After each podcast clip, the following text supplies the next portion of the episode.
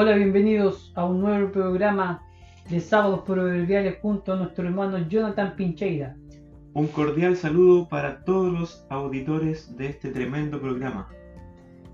Como siempre les recordamos que nos puede escuchar sus programas, nuestros programas de Ministerio ICP en todas las plataformas virtuales como Apple Podcast, Spotify, Anchor y todas las demás redes. Un programa de Ministerio ICP edificando sobre el fundamento. Hoy, el capítulo número 17 del libro de Mateo que estamos estudiando hoy en el capítulo 6 del versículo 5 en adelante. Jesús y la oración. Jesús y la oración. Y antes que todo queremos leer el proverbio del día. Proverbios capítulo 4 versículo 10 en la voz de nuestro hermano Jonathan Pincheira. Lo puede leer en cualquier versión que tenga usted a su disposición. Proverbios capítulo 4, versículo 10. Oye, hijo mío, y recibe mis razones, y se te multiplicarán años de vida. Oye, hijo mío, y recibe mis razones, y se te multiplicarán años de vida. Amén. Así es. Si escuchamos las razones del Señor. Leemos entonces nuestro texto del día de hoy, Mateo capítulo 6, del versículo 5 en adelante. Dice así, y cuando oréis, no seáis como los hipócritas, porque ellos, a ellos les gusta ponerse en pie y orar en las sinagogas y en las esquinas de las calles, para ser visto por los hombres. En verdad os digo que ya han recibido su recompensa. Pero tú, cuando ores, entra en tu aposento y cuando hayas cerrado la puerta, ora a tu Padre que está en secreto, y tu Padre que ve en lo secreto te recompensará. Y al orar no uséis repeticiones sin sentido como los gentiles, porque ellos se imaginan que serán oídos por su palabrería. Por tanto, no os hagáis semejantes a ellos, porque vuestro Padre sabe lo que necesitáis antes que vosotros le pidáis. Vosotros pues orad de esta manera. Padre nuestro que estás en los cielos, santificado sea tu nombre, venga tu reino, hágase tu voluntad, así en la tierra como en el cielo.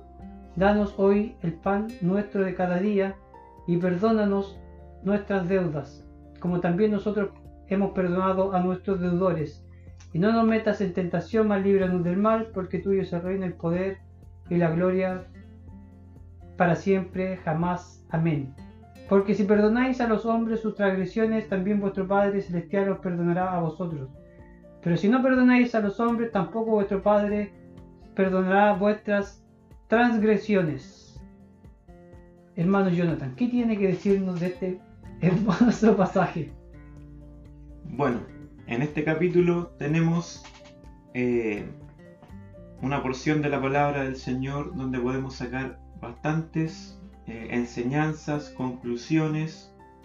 En capítulos anteriores hemos estudiado pasajes más breves, sin embargo, este es un poquito más extenso y, como decía, de mucho provecho. En una primera instancia Jesús nos enseña a cómo no orar cuál sería la actitud incorrecta y luego nos enseña cómo orar. Nos eh, ejemplifica muy claramente estas dos áreas, cómo no hacerlo y luego cómo poder hacerlo. Y a modo de introducción a este tema tan relevante, creo yo que si nos pidieran cuáles son las dos o tres claves del cristiano, creo que una de ellas sería la oración. Hay muchas eh, áreas en nuestra vida, muchos conceptos claves en el cristianismo, pero creo yo que uno de los más relevantes, sin duda, para un hijo del Señor, es este concepto, este tema, la oración. Así es, como dices tú, como dice usted, hermano Jonathan, la oración es fundamental para todo cristiano y a lo largo de todo el Nuevo y el Antiguo Testamento se nos enseña cómo debemos orar, las veces que debemos orar, a quién debemos orar, por quién debemos orar. De distintas maneras se nos enseña acerca de la oración. Hoy día Dios nos da, a través del Espíritu Santo en este pasaje, una palabra para enseñarnos cómo orar. No significa que nosotros tengamos que repetir el, Padre Nuestro todos los días como lo prohíbe o lo está criticando el Señor, que no seamos como los hipócritas que aman orar en pie y hacer repeticiones. Justamente es lo que el Señor está atacando, las repeticiones vanas que no tienen sentido. Y los cristianos a veces hemos caído, y lo vemos también en otras religiones, la religión católica, ¿no es cierto?, que repite eh, ciertas frases, repite el Padre Nuestro, lo repite y lo repite y lo repite justamente haciendo lo contrario o lo que estaba criticando nuestro Señor Jesucristo versículo antes de darnos las pautas acerca del, Padre Nuestro. Las pautas del Padre Nuestro son lo que nosotros debemos orar, lo que nosotros debemos pedir, las cosas que debemos pedir y por las cuales debemos darle gracias al Señor, pero no significa que todos los días tengamos que decir exactamente estas mismas palabras. Así es, hermano Juan Pablo puede tratarme de tú, no hay problema. Primero que todo. Bueno, los judíos tenían una relación muy estrecha con la oración. Eh, oraban, ¿no es cierto?, en varias partes del día. Yo aquí tengo el nombre de las oraciones, espero que mis fuentes estén correctas, pero la primera oración del día lleva por nombre Shaharit, luego Minya o Minja y la tercera oración Ma'arib. Sin embargo, hay otras oraciones por otros eh, motivos que también tienen los judíos. A estas se agregan, por ejemplo, en el día sábado o en fiestas, otra oración que es Musaf.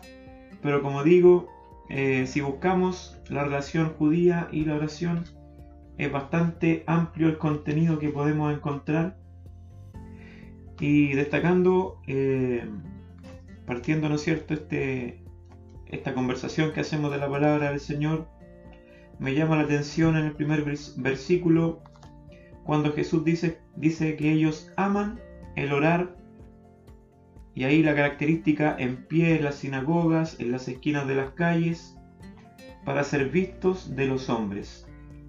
Siempre que nosotros vamos a la oración, hay algo que nos mueve ya sea interceder por otro, por nuestra vida, para tener esta conversación con el Señor. Y lo primero que quiero destacar es esto, a los personajes que Jesús critica, dice que ellos amaban realizar esta oración, ¿para qué? Para ser vistos. Que Dios nos pueda ayudar a nosotros para que tengamos cuidado que nos mueve a orar que no sea una monotonía, que no sea algo superficial, que no sea em, otra cosa que la necesidad genuina de que, nuestro, de que nuestro corazón pueda tener esa comunión sincera, ese Espíritu Santo que vive en nuestras vidas necesita y nos mueve a poder comunicarnos con nuestro Señor. Así es, o sea, el espíritu que tenían estas personas era el equivocado. Como lo hemos estado viendo durante, durante todos estos últimos capítulos, lo que ellos, la intención con la que ellos hacían las cosas era la equivocada. Al igual ahora está hablando de la oración, la intención con la que ellos hacían era incorrecta, no era la intención correcta con la que Dios quiere que nosotros oremos. Y como digo, hay distintos tipos de oraciones eh, se mencionan en la Biblia algunas, quizás las más cortas que podamos hacer, como por ejemplo cuando se dice Señor, sálvame. Esa es una oración de dos palabras, pero que puede ser tan intensa que puede hacer mover a Dios a salvarnos, a perdonarnos, a ayudarnos, a hacer mover a Dios con dos, con solamente dos palabras. Y otras oraciones muy extensas también que se pueden dar, pero que en el fondo al final no, no dicen nada, no, no tienen la profundidad que podrían tener, no tienen la espiritualidad que deberían tener y se convierte solamente en una conversación que no tiene ningún sentido. Así es, concuerdo con todo aquello porque las oraciones judías no eran eh, cosas o palabrerías vanas solamente, sino que su contenido yo creo que estaba en algún sentido ajustado. No hablaban, eh, en pocas palabras, tonteras me refiero. Sus oraciones eran a Dios, eh, incluso habían oraciones que tenían como contenido pasajes bíblicos, de Deuteronomio principalmente, de los cinco primeros libros, ¿no es cierto? De los salmos también. Entonces, lo que ellos enunciaban en alguna manera era correcto, porque alababan a Dios, porque como digo, eh, incluían algunas alabanzas de la palabra del Señor. Eh, sin embargo, la actitud, como conversamos, el propósito, el amor hacia esa oración era el ser visto. Pero muchas veces también nosotros podríamos caer en esto de que nuestras palabras son correctas, de que le estamos orando al Dios que tenemos que orarle, de que estamos cumpliendo eh, con este mandato o con esta enseñanza, porque la oración es buena, la estoy haciendo, la estoy haciendo seguido. Sin embargo, mi actitud puede que no sea la correcta, más allá de que mis palabras sean buenas, porque yo sé que tengo que dar gracia, de que tengo que pedir perdón, de que tengo que pedirle al Señor por mi vida, de aceptar su voluntad. Sabemos el modelo de oración que nos dio el Señor con este Padre nuestro y, y lo vamos siguiendo cuando oramos, pero podríamos caer como cayeron estos hipócritas en que más allá de que el contenido de la oración esté correcto, la actitud, la sinceridad, la humildad no esté presente en nuestras oraciones. Exactamente. El versículo 2 de los que estamos leyendo, que sería el, versículo 6, más cuando, cuando tú ores, entra a tu aposento y cerrada la puerta, ora a tu Padre que está en secreto y tu Padre que ve en los secretos te recompensará en público. Esa es más o menos parte de la actitud que debemos tener. Tiene que ser una actitud de privación, de estar privado, ¿no es cierto?, en un lugar apartado. Ahora esto no quiere decir que todas nuestras oraciones tienen que ser en, el aposento o en nuestro cuarto, sino que está diciendo de que la oración tiene que ser algo privado, tiene que ser algo interior. No tenemos por qué cuando oremos Orar en voz alta, al contrario, puede ser perfectamente en voz baja o solo en nuestro pensamiento. Muchas veces los cristianos nos hemos encontrado en situaciones donde debemos orar y no estamos en nuestro cuarto, estamos viajando, estamos en otra ciudad, estamos en un hospital, estamos en una situación difícil. No vamos a esperar a entrar al cuarto o a ir a un lugar privado para orar, sino que simplemente debemos hacerlo donde estamos, por la urgencia, por la situación, pero debe ser una oración privada, porque así dice la palabra del Señor. Más cuando más tú cuando ores, entra a tu aposento y cierra la puerta, ora a tu Padre que está en los secretos. Y tu Padre que ve en los secretos te recompensará en público. Cuando dice aquí secreto es escondido, privado, oculto, interior o interno. O sea, se nos dice que es algo interno de uno lo que es finalmente la oración, lo que hay en nuestro interior y no tiene por qué vuelvo a decirlo, ser en voz alta no tiene por qué, no tienen por qué las demás personas escuchar lo que uno está orando, sino que simplemente es una oración como una conversación entre Dios y nosotros que queda entre Él y nosotros. Así es. Eh, acerca de esto mismo y la recompensa de la oración, creo yo que Jesús también nos está diciendo que la oración tiene un, un significado, una recompensa, un resultado. Puede ser a corto plazo, inmediato, a largo plazo, pero la oración en la vida del cristiano tiene buenos resultados cuando es sincera como aquí lo está enseñando el Señor.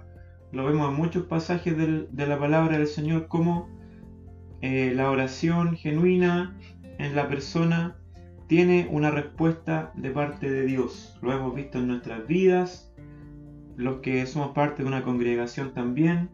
Hace poco nuestro pastor nos predicaba de una oración de Daniel en el capítulo 9, donde él estaba orando aún, no finalizando, y llegó esa respuesta.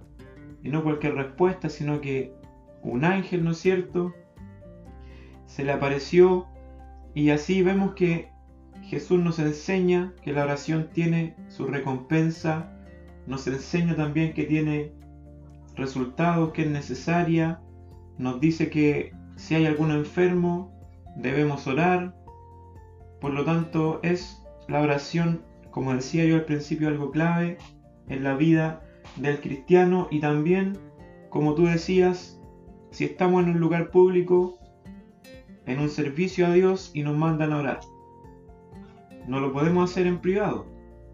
Pero en esa ocasión creo yo, y saco esta enseñanza para mi vida primero, muchas veces hemos caído en no orar eh,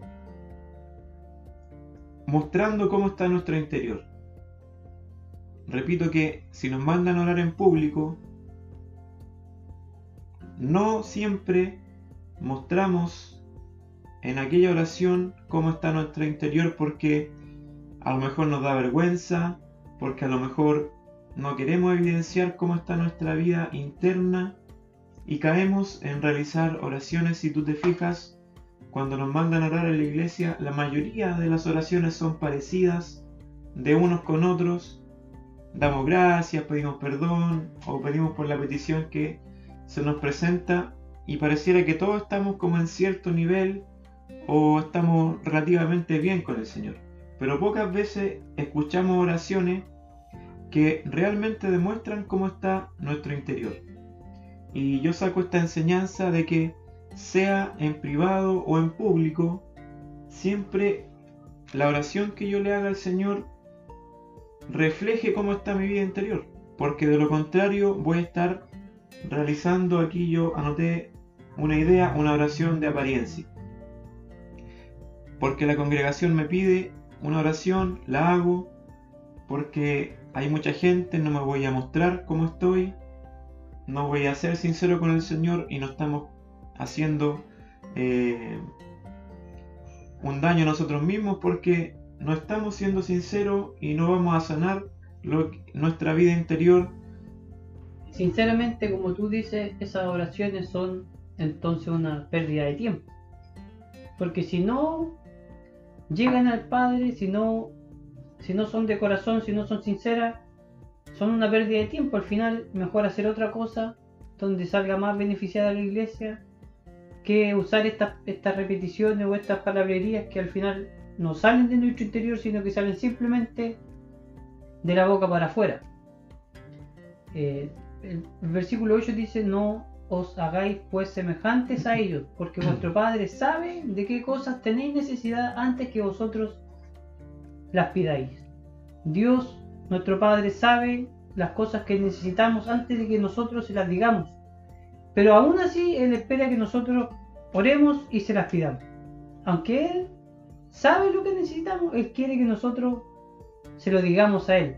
Le digamos a Él nuestras necesidades le digamos a Él nuestros problemas, nuestras inquietudes, las cosas que, queremos, que anhelamos, si tenemos eh, algún sueño, alguna meta que cumplir y nos falta quizá el apoyo o la ayuda, podemos pedírsela al Señor, aunque Él sabe, como digo, lo que necesitamos, Él espera de nosotros que nosotros nos acerquemos a Él y se lo pidamos. Así es, concuerdo absolutamente eh, referido a esto, si el Señor sabe lo que necesitamos, no espera otra cosa que le conversemos de forma sincera. No le sirve a Dios que le repitamos algo o que digamos ciertas palabras. Él no necesita eh, ciertos conceptos, no hay un vocabulario, ni tampoco hay una eh, oración fija para presentarse a Él, sino que este modelo, como tú decías, eh, nos da una pauta de cómo presentarnos. Cuando dice el Padre nuestro, se refiere a que podamos reconocerlo con nuestras palabras, que Él es nuestro Señor, y así como va, como va avanzando esta oración, lo que Dios necesita es que podamos presentarle nuestra vida de corazón a corazón, ¿no es cierto? Y creo yo que en base a la experiencia también lo digo, las oraciones más significativas, más beneficiosas, más productivas, son las que hemos hecho en nuestra vida de forma sincera, muchas veces humillados, muchas veces con tristeza o también en otras ocasiones con una alegría por lo que Dios nos ha dado, pero cuando reflejamos realmente nuestro interior, esté deprimido o esté contento o esté como esté, si se lo mostramos al Señor de esa forma, estoy seguro que al levantarnos de eh, aquellas oraciones lo hemos hecho distinto de cómo nos hemos arrodillado. O sea, una oración de corazón tiene distintos resultados, o tiene resultados, mejor dicho. Otras oraciones no tienen resultados, esta sí tiene resultados, que es. mover al Señor hacia nuestro favor o hacia nuestra voluntad o lo que esperamos, o que se conjuguen la voluntad del Señor con nuestra voluntad. Eh, y entrando ya de lleno al Padre nuestro, como tú dices, lo primero que se nos enseña Jesús o Jesús nos enseña a través del Padre nuestro es la primera frase que es como, como es conocida la oración, porque esta es una oración. Que se le dice Padre nuestro, o sea que nos identifiquemos primero con sus hijos. O sea, también se puede entender de que el Padre nuestro es solamente para los que han sido salvados. Una persona que no ha sido salvado no puede decir Padre nuestro, no puede orar la oración, porque no es su Padre. No es su Padre. Puede, puede, pero se, claro. se estaría engañando sin saberlo. Exactamente, de poder puede, pero no le vendría a él decir Padre nuestro porque él no es su Padre. Entonces esta oración es solo para los salvos, solo para las personas que han aceptado a Jesucristo como su salvación. Y esa frase, Padre nuestro que estás en los cielos, es la introducción a esta oración. O sea, reconocer que Dios es nuestro Padre, reconocer que Dios está en los cielos, es soberano, gobierna el mundo, es eterno, Él creó los cielos y la tierra y todo lo que podríamos decir acerca del Señor Jesucristo cuando Jesús lo dice o entendemos que Dios está en los cielos, o sea, en la eternidad. Porque no, está diciendo que está en el aire del cielo, primer cielo o segundo cielo, está diciendo que está sobre nosotros espiritualmente en el tercer cielo o en la eternidad, como queramos llamarlo, en un lugar apartado diferente al de nosotros. Así es. No creo que tengamos tiempo para eh, detallar esta oración tan Em, profundamente. profundamente, verso a verso, pero creo yo que lo mejor que podemos hacer eh, cada vez que queramos aprender de esta oración es comprenderla eh, y atesorarla para luego conversar con, nuestro Padre eh, con nuestras propias palabras. Entender, ¿no es cierto? Como tú decías, que está en el cielo, que su voluntad siempre permanece, que le, necesitamos eh, cuando le pedimos el pan de cada día, ¿no es cierto? Dependemos de Él. Y así eh, siempre va a ser bueno que meditemos en esta oración, pero que al conversar con el Señor eh, nazca nuestro propio Padre nuestro y que lo podamos desarrollar en nuestras oraciones en base a este modelo y enseñanza que nos da Jesús. Bueno, igual también hay varias eh, predicaciones, usted puede leer comentarios, libros acerca del Padre Nuestro, entonces no vamos a, a, topar tanto este tema, yo quiero decir solo dos cosas acerca del Padre Nuestro. Una es la introducción, como digo, junto con la primera frase que aparece, Padre Nuestro que estás en los cielos, o que estás en los cielos, ¿no es cierto? Santificado sea tu nombre. Esa es la primera petición que el Señor nos enseña que aparece en el Padre nuestro. Que el nombre del Señor sea santificado. No es una afirmación, sino que es una petición. Jesús nos está diciendo que cuando nosotros oremos, le pidamos a Dios que su nombre sea santificado. Como es santificado en el cielo, nosotros lo vemos en el libro de eh, Isaías, donde él ve que los ángeles dicen, Santo, Santo, Santo. Y así también Dios espera que nosotros pidamos, es una petición, vuelvo a decirlo, al Padre que su nombre sea santificado. Que su nombre sea santificado en la iglesia, que su nombre sea santificado en mi vida, que su nombre sea santificado en mi familia, que su nombre sea santificado en mi ciudad, en mi país, que el nombre del Señor, que sobre todo nombre, ocupe el lugar que le corresponde y sea verdaderamente santificado. Y lo otro que quiero decir acerca del, del Padre nuestro es donde más adelante dice, hágase su voluntad.